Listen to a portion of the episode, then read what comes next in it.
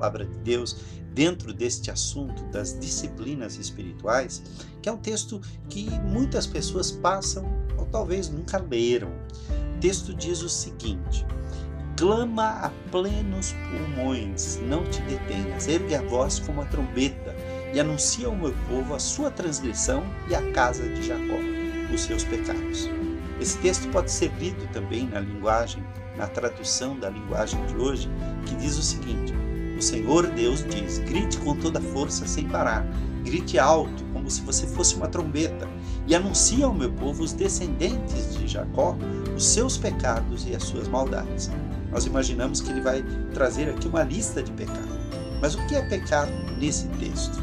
De fato, eles me adoram todos os dias e dizem que querem saber qual é a minha vontade como se fosse um povo que faz o que é direito e que não desobedece às minhas leis. Pede que eu lhes dê leis justas, e então estão sempre prontos para me adorar.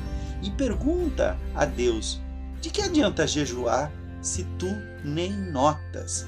Por que passar fome se não te importas com isso?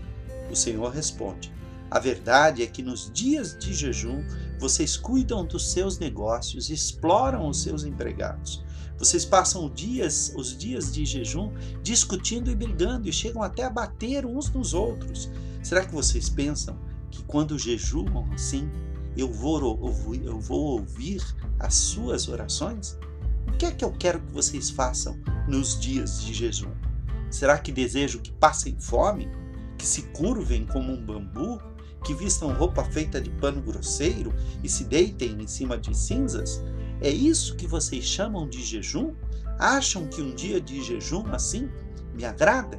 Não, não é esse o jejum que eu quero. Eu quero que soltem aqueles que foram presos injustamente, que tirem de cima deles o peso que os faz sofrer, que ponham em liberdade os que estão sendo oprimidos, que acabem com todo tipo de escravidão.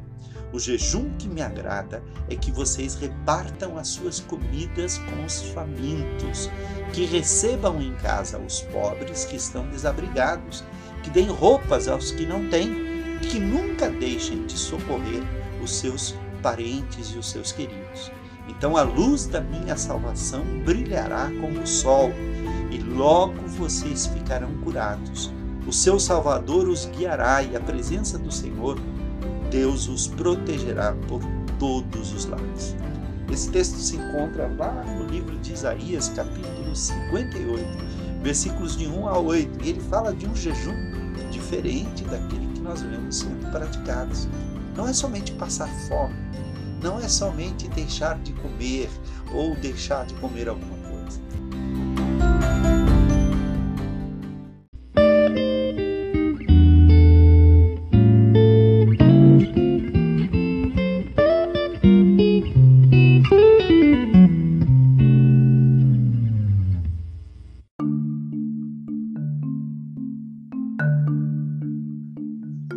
Hoje nós lemos o texto de Isaías, capítulo 58, versículos de 1 a 8, onde Deus diz que o povo o procura, mas o procura de maneira errada. Dentro desse nosso estudo bíblico sobre as disciplinas espirituais, hoje nós vamos falar sobre a disciplina do jejum. Vamos falar brevemente sobre esse assunto que é tão importante e tão difícil. O que é realmente jejuar? Nós percebemos que o Senhor Deus está é, repreendendo o povo de Israel porque eles estão praticando o jejum da maneira errada. Antigamente, quando se praticava o jejum, eles costumavam usar uma roupa grosseira, de pano grosseiro, chamada o pano de saco. Isso que significa colocar panos de sacos ou colocar é, rasgar as suas vestes, como nós vemos às vezes no Antigo Testamento, um texto que fala que o rei se levantou e rasgou as suas vestes, e ele passa a usar pano de saco e deita-se sobre a cinza. Essa era uma maneira muito oriental, muito judaica, muito dos povos da antiguidade de demonstrar uma profunda tristeza. Quando eles estavam de luto, eles mudavam as suas roupas e usavam uma roupa que era grosseira, uma roupa que era de pano de é, saco, como nós dizemos hoje em dia. Pois bem, esta maneira era a maneira natural de jejuar naqueles dias. O que, acabou acontecendo com o povo de Israel na época do profeta Isaías? Eles reclamavam, eles diziam, Senhor, nós reclamamos porque nós jejuamos e o Senhor não nos escuta, o Senhor não faz aquilo que a gente está pedindo. E esse é o primeiro erro. O jejum não é para obrigar a Deus a fazer alguma coisa. Jejum não é greve de fome. Jejum não é simplesmente deixar de comer. E alguns até fazem o seguinte: ah, eu vou fazer jejum de café ou jejum de chocolate. Nenhum lugar na Bíblia se fala de um jejum parcial, de apenas uma coisa. Se você precisa deixar de comer chocolate para se disciplinar, isso é outra coisa, é importante. Você tem que ter disciplina na sua alimentação, você tem que escolher comidas saudáveis, mas isso não é jejum. Jejum é abstinência de alimentos. Deve-se tomar água quando se, toma, se faz o jejum, porque a água é essencial. Ah, mas tem textos na Bíblia que diz que jejuou 40 dias e 40 noites. Esse é um jejum extraordinário, é um jejum que só Deus pode fazer. Somente três pessoas jejuaram assim em toda a Bíblia, e foi em momentos em que Deus lhe lhes deu poder para fazer isso. Então não tente fazer um jejum de uma semana, um jejum de dez dias. Você não vai conseguir. E o jejum não é você ficar o dia inteiro sem comer e à noite comer à vontade e se empanturrar. Notem bem, jejum é uma abstinência de alimentos para que você possa se dedicar às coisas de Deus Ficar sem comer simplesmente pode ser uma negligência, pode ser porque você não organizou bem o dia. E isso é exatamente o contrário do que o jejum deve ser. Pois bem, a palavra de Deus nos diz que o jejum que agrada a Deus é aquele que faz bem a si e ao próximo. Nós vamos voltar a falar sobre isso no próximo bloco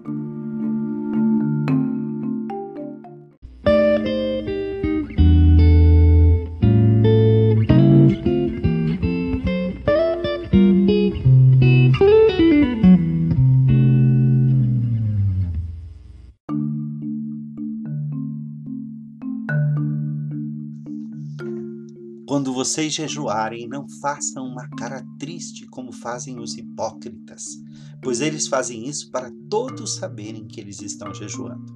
Eu afirmo a vocês que isto é verdade. Eles já receberam a sua recompensa. Mas você, quando jejuar, lave o rosto e penteie o cabelo, para que os outros não saibam que você está jejuando. E somente o seu pai, que não pode ser visto, saberá que você está jejuando.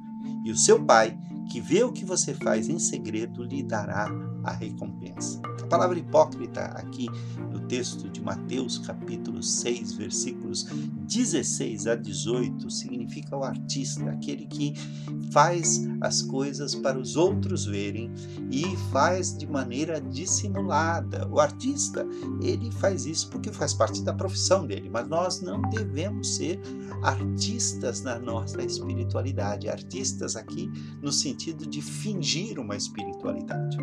Muitas vezes, naquela época, os fariseus, os saduceus, eles faziam jejuns e eles faziam questão que todo mundo soubesse, porque, na verdade, eles não estavam jejuando para Deus, eles estavam jejuando para serem admirados pelos homens. E esse é um problema quando nós começamos o nosso caminho de disciplina. Nós queremos nos mostrar aos outros às vezes e jejuamos e fazemos aquela, aquele drama e dizemos para todo mundo: olha, estou em jejum e o Senhor Deus, estou já há tanto tempo em jejum. Este jejum não agrada a Deus. Quando você jejuar, ninguém precisa saber que você está jejuando.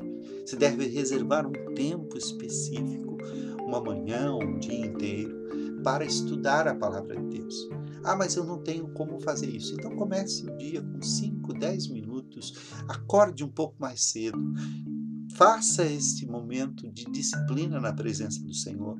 Você pode, talvez, naquele dia jejuar, escolha um dia em que, por exemplo, você vai à casa de Deus, ninguém precisa saber.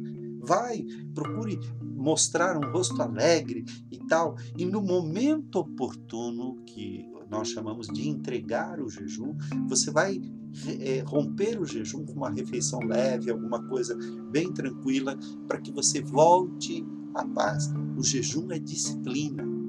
No jejum, nós afinamos o nosso ouvido para ouvir a voz de Deus.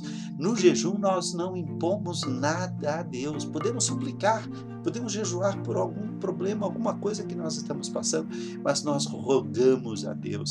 Deus vai nos ouvir e vai nos dizer qual é a sua vontade naquilo, que pode ser diferente da nossa vontade. No jejum, nós ouvimos a voz de Deus e nos dispomos a obedecê-lo. Ele nos dará a recompensa, dando-nos a resposta. E se a resposta não é aquilo que nós estamos pedindo, nós devemos fazer como Davi.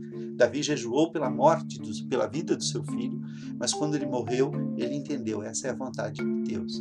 E voltou, sentou-se e entregou o seu jejum. Então aprenda. A palavra de Deus nos diz isso.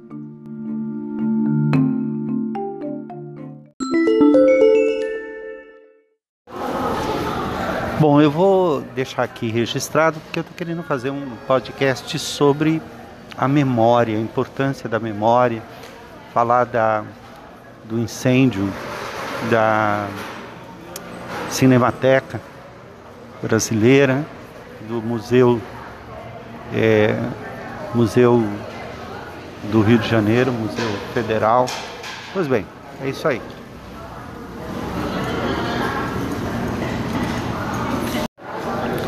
Um outro podcast é as impressões de um paulista que já se aculturou no Rio de Janeiro. Falar sobre o, a relação do carioca com o frio, relação do carioca com um monte de coisa e as diferenças que eu fui percebendo ao longo de 21 anos que eu estou aqui no Rio de Janeiro.